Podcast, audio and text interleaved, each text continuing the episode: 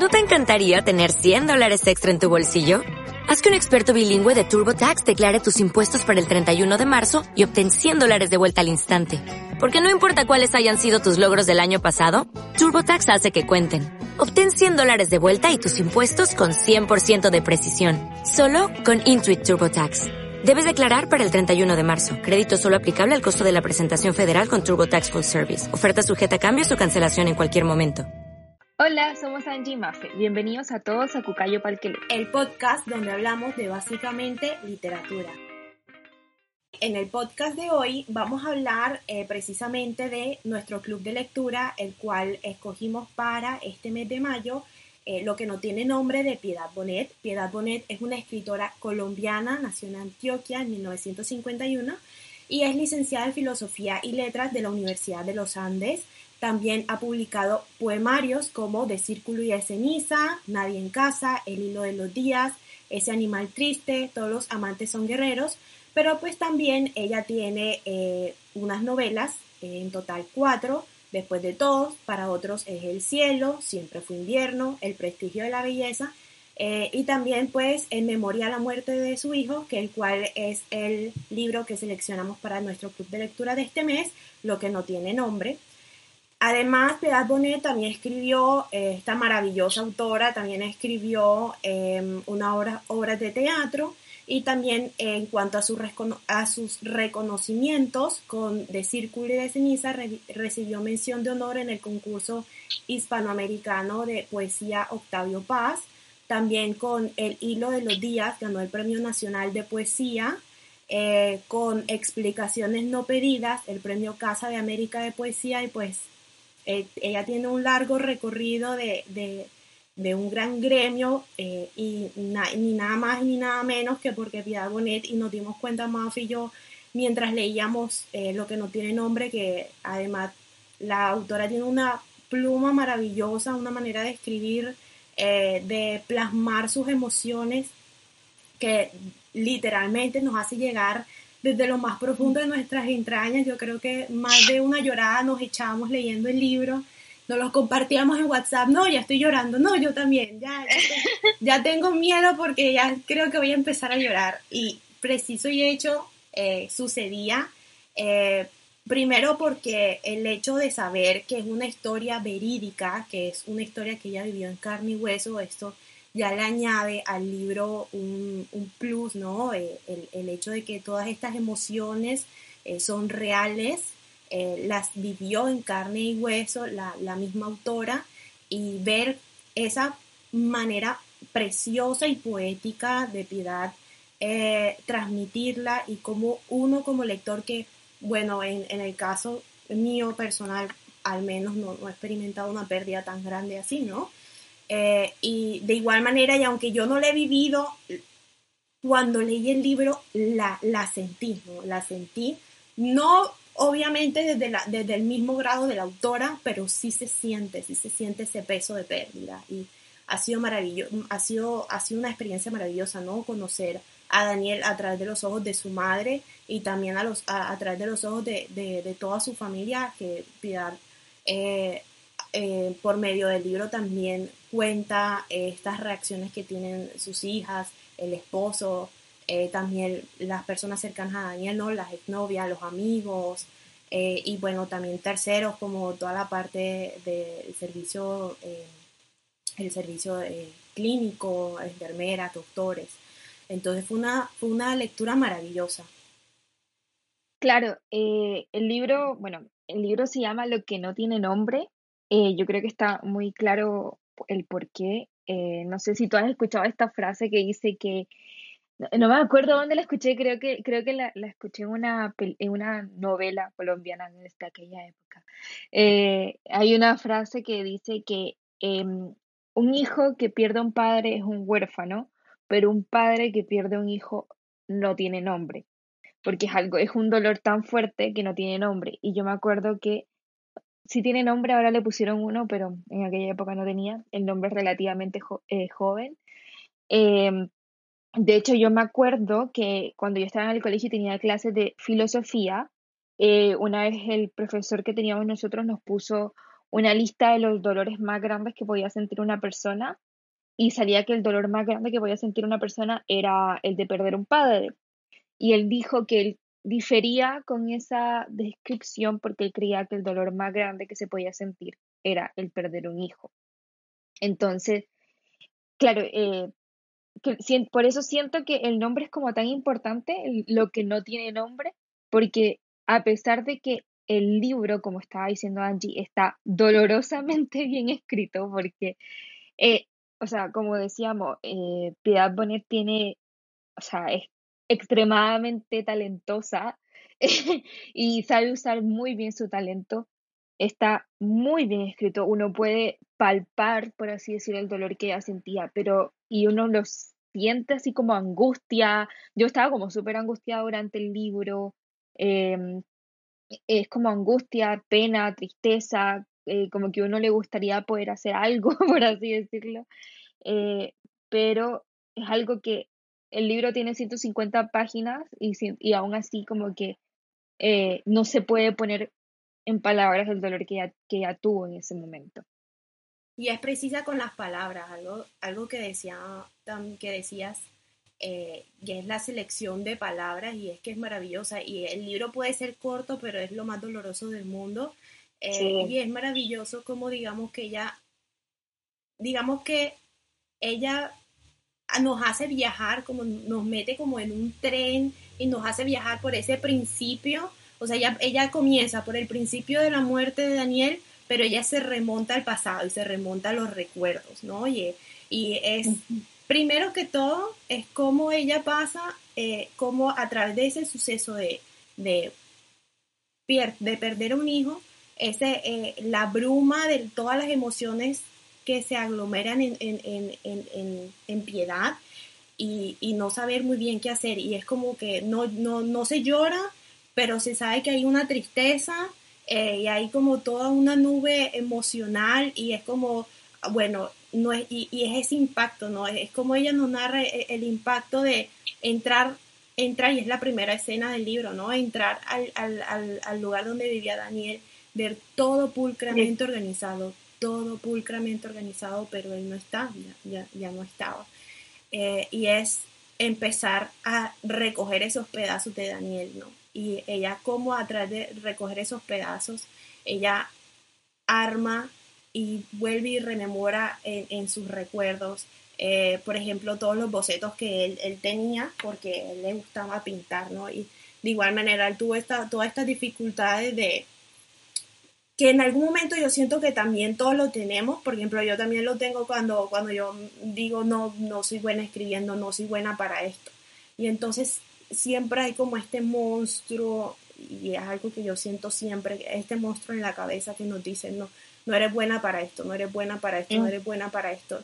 Y, y es algo tan bonito del libro, doloroso, pero bonito del libro, y es que también muchas de esas cosas que ha vivido que, vivió Daniel, también de alguna manera he sentido que las he experimentado en cierto grado. Es como me gusta hacer esto, pero al mismo tiempo hay ciertas inseguridades, ciertas dudas de si esto es bueno para mí, si esto es algo que debo de hacer. Hay también cuando dicen, ¿no? Que el arte, eh, que el arte, lo que le decía el profesor, que el arte no da plata y es como también nos empezamos a mover por esta obsesión del éxito y de y no tanto del éxito solamente, sino de, de, miércoles. Voy a, quiero ser artista, ¿no? O sea, quiero eh, escribir una novela, quiero pintar, quiero hacer música, pero no da plata, porque es que lo que da plata es eh, la medicina, lo que da plata es la ingeniería, lo que da plata es otras cosas que nunca, nunca es el arte, ¿no?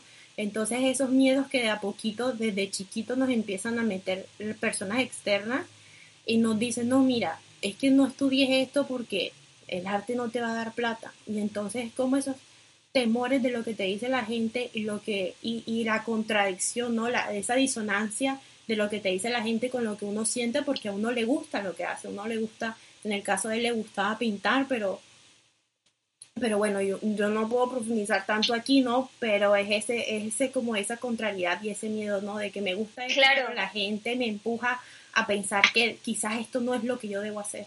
Y también lo que veíamos con el principito, ¿verdad? Sí, sí, exacto. De hecho, ahora que dices eso, se me vino a la mente una frase que dice que, que el profesor le dijo el primer día de, creo que es eh, niños no estén acá porque el arte se murió, algo así. Ajá, exacto. Sí, algo así. Qué horrible. Y sabes que me sentí muy identificada en ese momento porque el primer día de la universidad a mí me dijeron que era tonta. Un el profesor de anatomía, nunca se me olvida, el primer día de la universidad me dijo que yo era una tonta y que no sabía qué hacía ahí. ¿Y por qué? ¿Pero por qué te dijo que eras una tonta?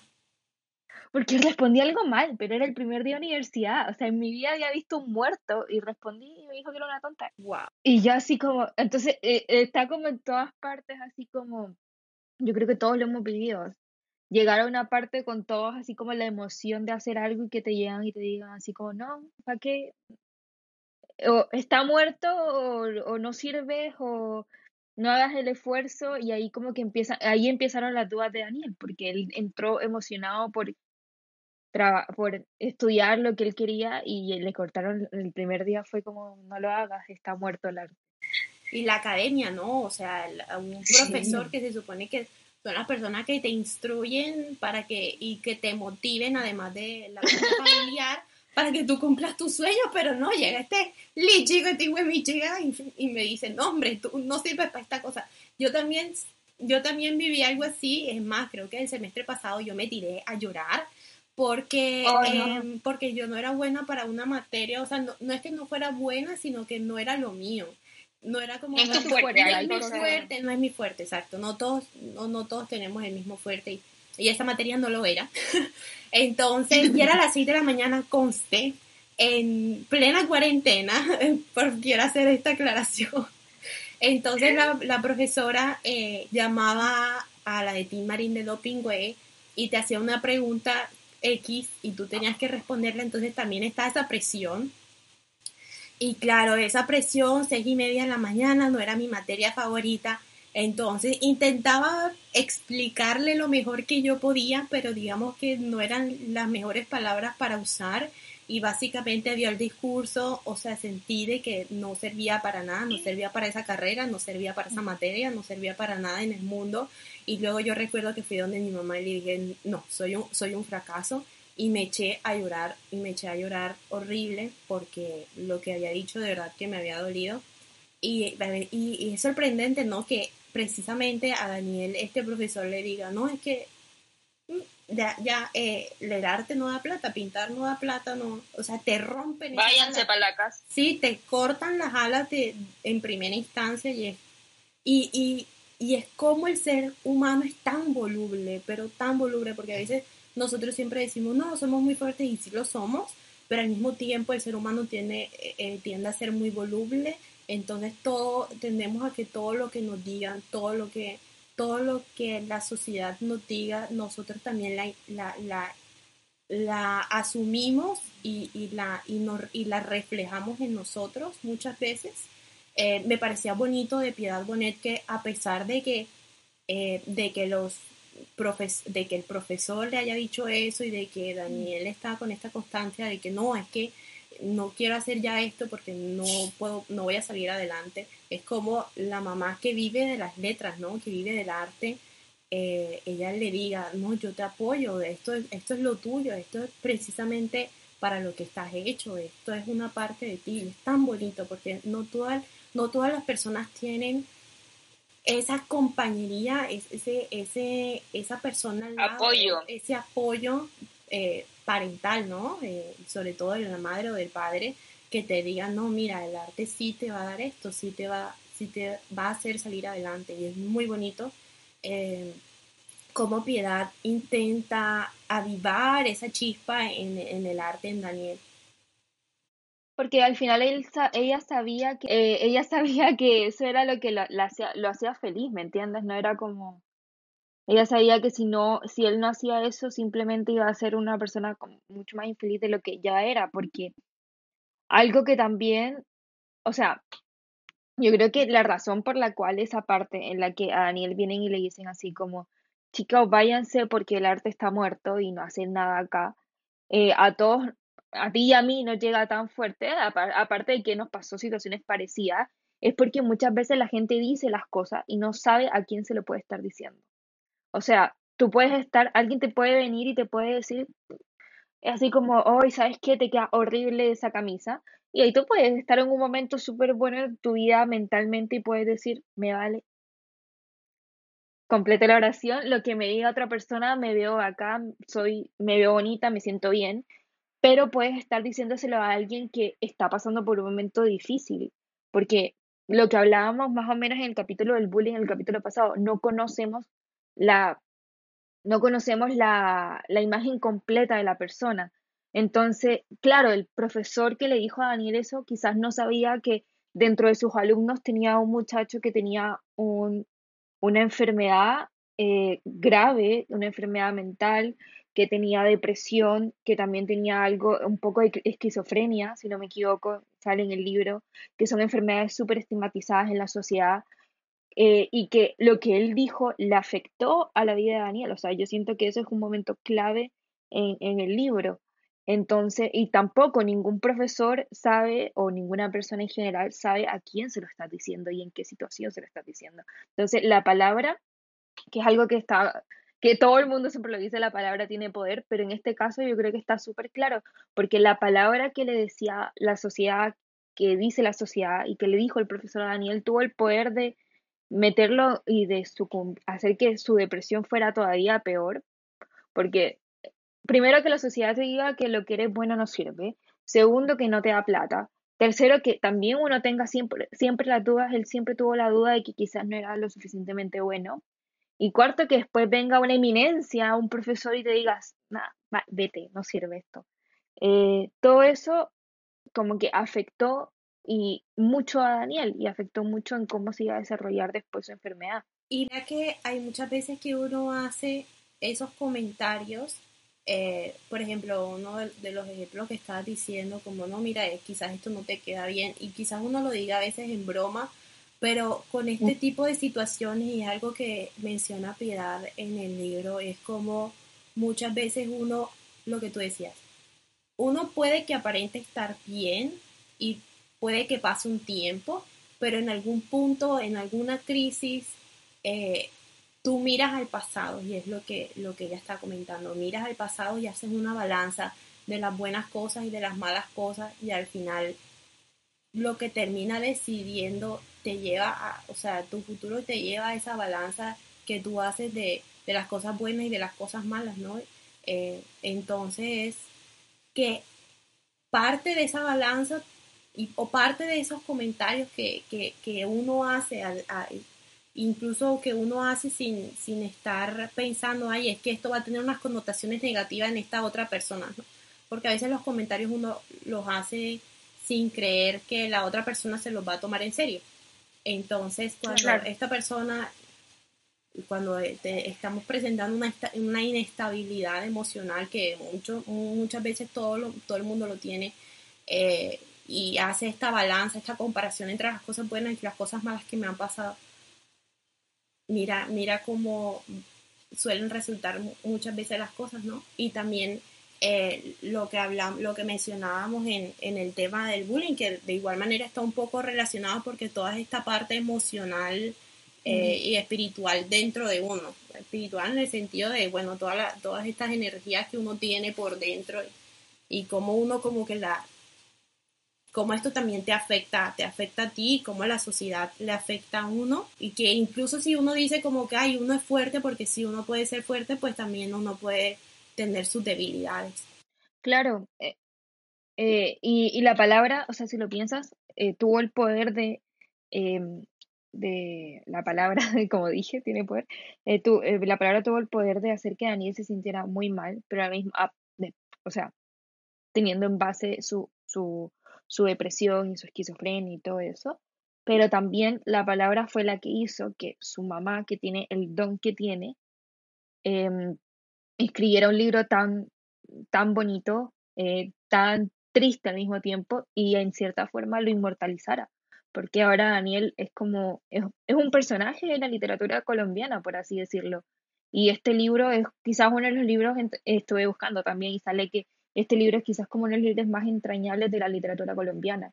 Entonces, si bien, entonces al mismo tiempo es como la dualidad del tema, así como que hay que tener cuidado con lo que uno dice, eh, claramente, por favor, eh, pero eh, también las palabras te pueden llegar a ser algo muy bonito como es este libro. Y algo también que me gustó em, leyendo lo que no tiene nombre es este momento que ella, o sea, cuando ella llega y, llega el momento de la pérdida de Daniel, ella, a ella le suelen decir como que, bueno, lo que tú tienes son los recuerdos de él, lo que tú tienes es esas memorias que tú puedes recordar de él, pero ella llega en un momento y dice, la gente me dice esto, pero, pero al mismo tiempo siento que la vida es física, ¿no? La, la vida suele ser muchas veces física y es que, y es lo que ella cita, ¿no? El alma, que es el cuerpo. Entonces es como ya Daniel no está presente, sí, ella tiene sus recuerdos, pero él ya no está presente y no es lo mismo y es como a veces ella quiere hacer algo, como ella a veces tiene este pensamiento de, de, ay, quiero decirle esto a Daniel, pero cae en cuenta de que ya no puede hacerlo, ya no está. Y vuelve y recuerda como también eh, todas estas etapas que, que, que se, que, que, se vivieron con él. Bueno, primero que todo, hay algo muy importante, es que tengo una o sea, tengo como todas, todas las ideas revueltas, porque es que este libro puede ser cortico, como dijimos ya, pero tiene muchas cosas que son maravillosas. Eh, hay una cosa que me gustó mucho y es el hecho de que cuando ella pierde, o sea, cuando, cuando pierden a Daniel, eh, la familia le llama y le dice, ah, me enteré de que tu hijo pues tuvo un accidente. Ella le dice, no, no, no tuvo un accidente, se suicidó. Porque primero uno es un tabú, el, el, suicidio suele ser muchas veces un tabú, hay un tema que no se trata, un tema que está mal visto, que siempre cuando dicen esta persona se suicidó, ya dicen, ay, mira, una persona que está, está loca, o una persona que, ay, no, esa persona es muy débil y, y pues no, no, no busco ayuda, o siempre, siempre se juzga, ¿no? Siempre se mira de un lado externo y nunca, nunca uno mira de, de, la posición en la que está esa persona, ¿no? Uno siempre como que se desliga y siempre uno piensa como lo negativo. Entonces, es, primero ese tabú de, de que, de, de, mirar el suicidio como algo, mm, innombrable, por así decirlo, como, como que esto no está, esto no está permitido. Y, es el hecho de que ella dice, no, si esto es, esto es que ella, ella dice, esto es algo que sucede muchas veces, o sea, el, el suicidio no es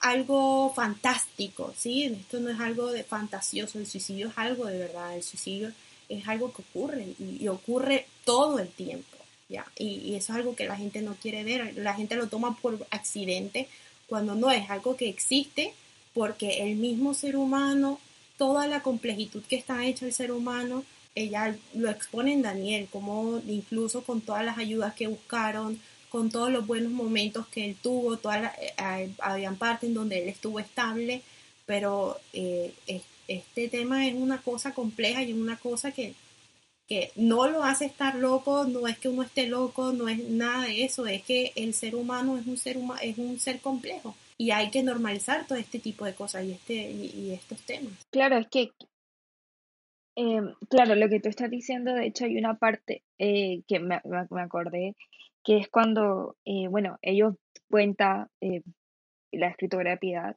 que ella va a un viaje con su hijo y su esposo, em, y él tiene una crisis más o menos. Entonces, después de que pasa la crisis, Daniel mira a la mamá y le dice así como, hoy quedé como un loco, así, como, hoy qué vergüenza, de verdad, me, me, da, me da vergüenza. Y ella le dice, no, no te preocupes. Entonces, en cierta forma, yo creo que como sería mucho más fácil para las personas que tienen como este tipo de, de, de, dificultades o este tipo de enfermedades, eh, si es que simplemente se le quitara, claro, fuera como, no sé si normalizar es la palabra, pero por, se conociera que existen, que hay personas que lo tienen y que no son menos personas que uno por tener cierto tipo de enfermedades, ¿me entiendes? O sea, eh, también es muy típico que te dicen, sí, a ver, tienes diabetes, toma pastillas para la diabetes, tienes em, hipertensión, tomas pastillas para la hipertensión. Entonces, ¿por qué si tienes una enfermedad, que es una enfermedad mental, si, tienes, si necesitas ayuda, ¿por qué no vas a tomar pastillas o por qué no vas a buscar ayuda si es que lo necesitas? pero es que está totalmente estigmatizado. O sea, la gente cree que si vas al psicólogo es porque estás loco, ¿me entiendes? Y eso se ve en todas partes. Y es que el suicidio lo vuelve en algo incómodo, ¿no? Eh, eh, vuelven el suicidio un tema incómodo, algo que de lo que no se puede hablar y muchas veces por esto también las mismas personas que sufren de este tipo de, de, trastornos, de, bueno, que, la gente que sufre de depresión y todo esto, eh, ellos se, uno se, se, se, mete, se mete de lleno en uno mismo como en un círculo, como en una cúpula y, no habla, no, no pide ayuda por el hecho de esta idea de no me, si digo algo, si digo esto, lo que estoy pensando, si tengo pensamientos eh, de querer matarme o de que tengo pensamientos complejos sobre mí misma, entonces la gente no va a querer, eh, no va a querer acercarse a mí, no va a querer eh, ser mi amigo, no, no voy a poder tener una vida normal, no voy a poder tener a casarme. Llega un momento en el que ella lo dice, ¿no? cómo habría funcionado la mente de él, ¿no? Este, este, estas preguntas de, ¿me verán como un loco? Eh, no, no voy a poder tener una vida como cualquiera la tiene, no me voy a casar, no voy a tener una estabilidad con alguien. Eh, si digo algo, mis amigos se, me, se quedarán o, o, se irán, porque muchas veces le pasó esto, ¿no? Que creo que hubo una amiga de ella que con todo este con, con todo lo que le pasó, se alejó de él. No sé si fue una chica o, no me acuerdo. No, fue una niña, sí, una mujer. exacto. Entonces, eh, también es el hecho de cómo las personas reaccionan de una manera tan negativa y tan reticente a lo que le pasa a la otra persona, como que se desliga, como que las personas están ahí para ti probablemente, cuando sean los buenos momentos, pero cuando estén en situaciones densas, situaciones tan complejas como el, fluctuar, el fluctuar de la vida, eh, entonces ya esas personas se marchan, se van y, ahí te das cuenta de que realmente los amigos son pocos. Sí, de hecho, em, algo súper, algo de lo que veníamos hablando un poco es como de las cosas que se tocan en el libro, por así decirlo. Y Piedad Bonet eh, cuenta, así como en las entrevistas, que ella, bueno, ella empieza a hacer este libro cuando eh, Daniel muere como una forma, como una terapia, por así decirlo, porque lo suyo son las palabras, eh, y que sin darse cuenta no solo contó la historia de su hijo, sino que también el libro sirve como una demanda, una demanda de lo que es el sistema de salud, una demanda de la forma de tratar las enfermedades mentales por parte de los médicos, porque, o sea, ¿cuántos médicos leímos en esta historia que no se tomaron en serio el, eh, lo que está, lograba y que era la situación de Daniel? También eh, demanda un poco el estigma, de, eh, que es lo que venimos hablando, demanda el estigma de parte de la sociedad que hay sobre estas enfermedades y también el, silenciamiento que hay del suicidio que es lo que tú venías contando, que ella la llamaban y le decían así como, me enteré lo que te pasó así, y, o que ella decía así como, eh, le escribía a alguien y le decía así como, perdón, no puedo responderte ahora porque mi hijo se suicidó, y la persona se iba y no volvió a aparecer y no le mandaba un mensaje ni nada, como que era como, ay, se iban corriendo. Otra, otra cosa que me llamó mucho la atención y es el arte como expresión de desahogo. Em, hay un momento en el que ella, cuando ella está mirando todas las las pinturas, los dibujos de, Daniel, ella ve, de alguna manera se ve eh, cómo él plasma todos esos sentimientos y todas sus emociones, eh, como ese, torbellino de emociones eh, a través de, sus dibujos y que es muy bonito que también en el libro, en, que también uno pueda ver como en cada capítulo, una fotografía, bueno, un retrato de uno de los dibujos de Daniel que también es muy importante. Siento que es como un detalle que, le permite a uno eh, enlazar, ver una parte de lo que hacía él y enlazarlo con las palabras de, la mamá.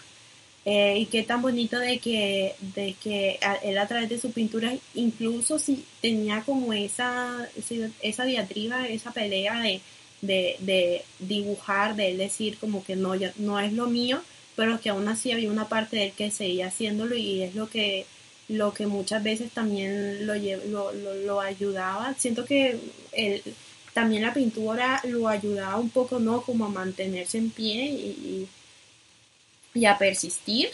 Em, y que hoy en día, bueno, puede que él no esté, pero qué bonito que además del libro, pues también estén estas pinturas y estas, estos retratos que hizo Daniel me parece un detalle muy bonito que, se incluyera en, en, lo que no tiene nombre.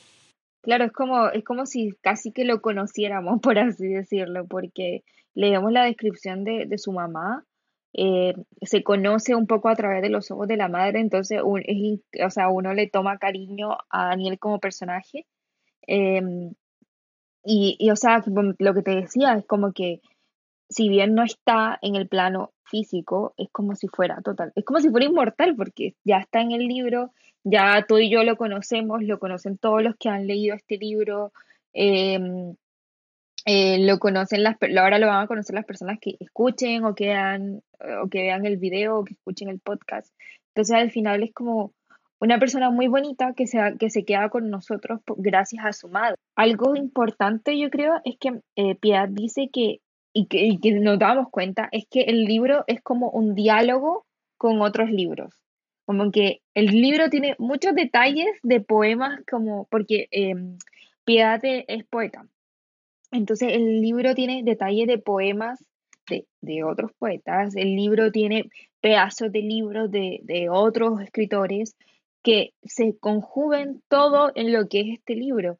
Y al final, o sea, eh, Piedad cuenta que esto más que todo es como un acá yo no me meto mucho, Angie será la que sabrá, y lo voy a decir, tú me dices qué piensas de eso que dijo ella, pero ella dice que el libro es como un ejercicio literario, en donde toma historias de otros autores y como que une estos recursos con la historia de su hijo, la historia de ella, para como enriquecer toda la historia de que le pasó a Daniel. Entonces, es como un detalle súper lindo porque, o sea, si bien yo como que nosotros como que le, uno cuando lee este libro de repente se encuentra con un párrafo que es como del libro de otra persona. Cuando uno lee el libro, uno ve como párrafos de como otras historias o de otros libros que eh, sirven como yo creo que un poco para ayudarla a, a pasmar un poco lo que siente en palabras. Sí, era como una ayuda e incluso en una parte ella se autocita en uno de sus escritos que precisamente fue algo que no se esperaba porque ella lo había escrito hace mucho y luego cuando acontece todo lo de Daniel, pues ella vuelve y relee lo que ella había escrito y es como inesperadamente es algo que plasmaba prácticamente prediciendo como el futuro de alguna manera. Pero lo que tú dices es muy cierto, vemos como en todas estas citas que ella hace referente a autores y sobre todo autores que le gustan mucho, ¿no? De los que ella se siente muy cercana porque hay una parte en que ella dice como que le gusta también incluso conocer la, las tumbas donde ya hacían los autores que ella, que ella le gustaban, eh, como tipo hobby o algo así. Em, entonces, digamos que de alguna manera también traen, traer a colación citas de textos que, que ella siente, de alguna manera que ella siente propios, de los que ella se logra identificar, es, una, es como un apoyo a, todo lo que ella intenta plasmar, porque no, no solo usa esas, estas, todas estas palabras bellísimas con metáforas, con, y con incluso con toda la sencillez, eh, sino que también, digamos que usando otros autores, em, ella siento que también esto hace de que no sea solamente algo que le, le, le ha sucedido a ella, sino que algo que también otros han experimentado, que otros autores han experimentado y es como también mirar un poco dentro de la mirada de ella la mirada de otros autores. Me, parece su, me, pareció muy interesante cuando ella, ella citaba en, muchas partes del libro precisamente esto. Em, y otra cosa que me llamó mucho la atención a mí es cuando ella habla al final, el último capítulo de la cuarta pared, es como... Eh, eh, yo no no puedo asegurar al 100% de que la cuarta pared la, logré como entender al 100% porque siento que esa cuarta pared la, puede vivir al completo ella, pero es como esa, eh, esa metáfora, esa expresión de cómo yo, eh, cómo yo vivo y cómo hay una parte, hay como una división de mí, una parte mía y otra parte que también soy yo, pero que al mismo tiempo como que esas dos partes viviendo en una sola, muchas veces hay como un desbalance y, y, muchas veces no eh, eh, hay un desequilibrio y, y, muchas veces no, no sabemos quiénes somos o no sabemos eh, a la final reconocernos o, a la final es como esta, esta idea de, de, un momento de cómo estamos perdidos eh, y cómo intentamos reencontrarnos, cómo reencontrarnos dentro de nosotros mismos, no sé, me parece, no sé si me estoy dando a entender, pero es algo bonito como intentar convivir con uno mismo, es, la finalidad a lo que estoy intentando llegar, como intentar convivir con uno mismo y aceptarse uno mismo y, emprender como ese viaje, no solo a partir de las inseguridades, o sea, no solamente desde los buenos momentos o de los malos, sino como que integrar las dos solas porque de igual como que ambas partes es uno es, lo que soy, ¿no? O sea, como que lo bueno y lo malo es lo que soy y es, y es lo que está aquí y es lo que tiene eh, y es lo que yo uso para hacer la vida, ¿no? con lo bueno y con lo malo. Claro. Sabes que hay una parte del libro que no sé si la lea, porque te juro que es como una página entera que yo me acuerdo que me senté a leer y, o sea, como que, de hecho la leí antes de que, de que, nos, de que nos, pusiéramos a, hablar, porque es una parte en la que Piedad como que le habla a Daniel de cierta forma de em, que él dice así como, es que no soy normal, que como que ella piensa que él debe sentir que no es normal.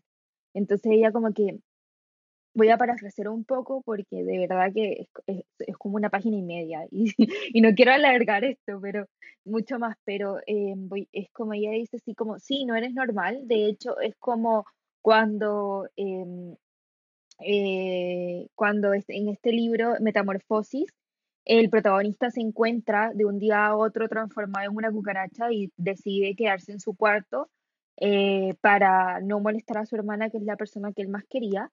Eh, y sí, o sea, eh, tienes un problema, pero no te preocupes, este es el siglo XXI, acá tienes tu... Eso quiere decir que tus neurotransmisores no funcionan bien, que tu dopamina no sé qué, y te da una explicación científica de todo y te dice así como, eso también explica por qué no te acuerdas nada de todo esto que te acabo de decir, pero no te preocupes, acá tienes el, el clonazepam y te da una lista entera de, de medicamentos y te dice, estos te van a ayudar a que te sientas, a, que te sientas mejor. Bueno, en verdad no te van a ayudar a que te sientas mejor. Y dice así como, porque sus efectos secundarios es que esto puede empeorar, es que eh, te puedes sentir somnoliento, es que eh, puede ser que em, te sientas un día más eh, súper excitado, así como por todo, pero si todo sale bien vas a ser como un zombie. Pero esa es como la idea, porque la idea es como bajar tu dopamina y que estés bien. Entonces, y después viene y te dice así como, no te preocupes porque este es el siglo XXI, entonces esto es como lo mejor que podemos hacer con esta píldora. Mira, estate tranquilo porque ya no hacemos la lobotomía, porque ya no hacemos electrochoque, porque ya no usamos camisas de fuerza. Entonces es como, sí, o sea, entiendo, es como en, este, en, esta, en esta página, como que ella te va a entender así como, sí, el siglo XXI te ayuda a entender cómo, cómo funcionan las enfermedades mentales, cuáles son las bases eh, químicas, eh, cómo funciona el cerebro humano. nos tenemos pastillas, pero, o sea, tú te estás dando cuenta como todo lo que te lleva a, tomar estas pastillas, o sea, porque dentro de todo, eh, algo interesante y doloroso es que Daniel, su, su punto de quiebre con la depresión fue por unas pastillas para el acné, que tenían como efecto secundario supuestamente empeorar la depresión, pero no se sabía que él tenía depresión. Entonces a partir de ahí fue que empezó todo. Entonces este párrafo, de verdad, yo creo que es como la página, no, de hecho acá la tengo escrito, espérate. En la página eh, 91, así como si alguno tiene el libro, por favor lean esa página, está tan bien escrito que te da a entender como que si bien las enfermedades mentales actualmente se están manejando una, y la salud mental de a poquito va saliendo de ser ese tabú que es, em, porque dentro de todo que los actores digan que tienen eh, eh, depresión, que tienen eh, ansiedad, todo eso ayuda un poco a que se quite un poco el tabú de las enfermedades mentales. Le, quizás la forma en la que las estamos como tratando como, como el área médica no es la mejor, o quizás pueden haber mejores opciones. Pero es tanto el tabú que simplemente no, como toma la pastilla y vuelve en dos semanas y, y me dices cómo te sientes y te las quito, porque eso pasaba mucho con Daniel. Sí, él tenía sus altas y sus bajas, pero constantemente le estaban cambiando los medicamentos y algo muy interesante, eh, lo de la expresión, lo de zombie, ¿no? Que al final como que queda como zombie. Hay una escena en la que es cuando ya lo están internando. Creo que es precisamente esa que tú mencionaste como después de lo que pasa en el, en el aeropuerto. Y es que el médico antes de que ella entre a verlo, el médico le dice, no, mira, puede que tu hijo no parezca el mismo de siempre, porque bueno, tiene todos estos medicamentos encima y y puede que cuando tú entres y tú hables con él no, no va a ser el mismo, va a ser alguien diferente y, es eso como que los medicamentos en alguna parte te, te, te, ayudan, pero al mismo tiempo, al mismo tiempo siento que es como una, como que también te hacen perder una parte estable de ti, de alguna manera, no, digamos que no no, no, no soy experta en el tema de, los medicamentos y eso, pero lo que intento como que decir es como que eh, al ingerir como que toda esta, esta pastilla, siento que, no sé, pero siento que hay un mínimo, un mínimo se, se, pierde algo como esa, ese balance que uno tenía con uno mismo, no sé si me hago entender. Claro, o sea, a mí esta parte del libro y por, por, quien, la tengo marcada y, y me, me, me, impactó tanto y de hecho como que me hizo llorar nada más. Esa parte en la que habla del funcionamiento del cerebro me hizo como... Ah, em, es que eh, lo que pasa con esa parte es que te hace pensar si no hay otras formas que quizás sean mejores para ciertos tipos de pacientes. Em, quizás eh, no se pase muy rápido de un medicamento a otro, o sea, o quizás sea como se pueda llegar a, yo, bueno, yo no, yo no, no soy psiquiatra ni nada, no, pero uno se da cuenta que muchas veces como que tirar una pastilla es más fácil que, que hacer un tratamiento un poco más profundo. Entonces, claro, depende mucho del paciente, cada paciente es diferente y todo, pero te hace pensar que una persona, Daniel tenía 28 años cuando decidió acabar con su vida, una persona tan joven, con tantos médicos, que pasa, tuvo tantos médicos, tantas psiquiatras, tantas psicólogas, tantos medicamentos, eh, o sea, eh, como que uno le hace pensar así como quizás no, no había otra forma de que como, como gremio médico se pudiera llegar a una respuesta o algún tipo de tratamiento que de verdad sí sirviera, o sea, como que eso es como lo que me hace pensar. Sí, de igual yo sigo diciendo que yo no, no, o sea, yo no sé mucho sobre, sobre el tema de los medicamentos y eso, pero a uno también esto lo deja reflexionando y lo deja pensando, ¿no? Hasta qué punto los medicamentos te, te van a ayudar o hasta qué punto los medicamentos también te van a perjudicar, como es el caso de lo que estamos diciendo que, que el punto de quiebre de él fue el simple hecho de tomarse unas pastillas para el acné, que precisamente son pastillas muy, muy fuertes que hay personas que no solamente se les ataca por la parte mental, sino que también la parte física. Eh, bueno, eso Creo que el hígado se lo dañaba, algo una complejitud. Sí, y también en la complexión te hace, puede que te haga subir mucho de peso, te puede que te lleve hasta el bajo de peso, eh, toda la parte eh, emotiva, problemas dentro del, del, cuerpo. Bueno, eso mejor dicho, los medicamentos son como que un dar y un quitar. Eh, creo que es algo muy complejo, pero que yo tampoco sé mucho. O sea, yo no puedo hablar mucho del tema de los medicamentos porque no.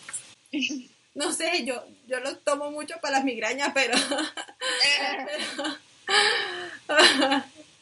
Al número uno en la aspirina acá, muchas gracias, y en la proxeno. Em, mira, sabes que hay una, el, bueno, aparte de llorar en esa parte lloré con muchas otras, pero hay una parte de, del libro que es el final, que se llama El envío.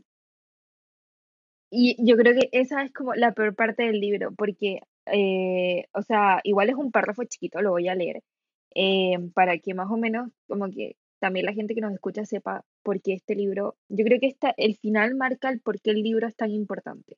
Y porque yo siento que si tienen la oportunidad de leerlo, de verdad, háganlo. Eh, el libro hizo que Angie y yo, que tenemos, que somos veinteñeras, eh, que están recién saliendo de la universidad, lloraran eh, por algo que no se acerca ni siquiera a su situación real. O sea, así de bien escrito está. Em, o sea, la parte que les estoy diciendo dice, Dani, Dani, querido Dani, me preguntaste alguna vez si te ayudaría a llegar al final. Nunca lo dije en voz alta, pero lo pensé mil veces. Sí, te ayudaría. Si de este modo evitaba tu enorme sufrimiento. Y mira, nada pude hacer. Ahora pues he tratado de, de darle a tu vida, a tu muerte y a mi pena un sentido. Otros levantan monumentos, graban lápidas.